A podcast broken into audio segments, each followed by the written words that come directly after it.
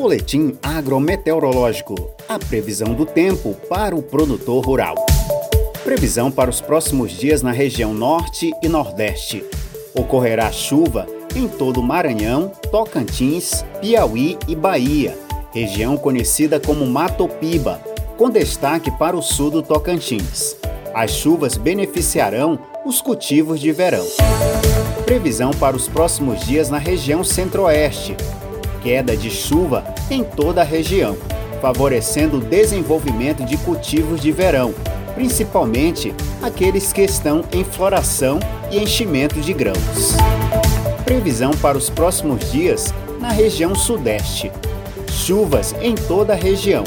Os maiores acumulados ocorrerão no leste de São Paulo, metade sul de Minas Gerais, Rio de Janeiro e sul do Espírito Santo, contribuindo com os cultivos de verão e a frutificação dos cafeeiros.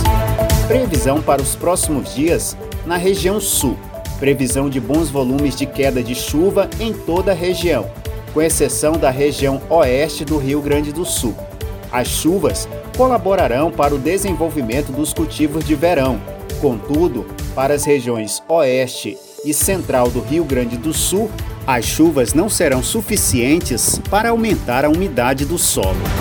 A previsão agrometeorológica são para os dias 28 de dezembro a 4 de janeiro de 2021.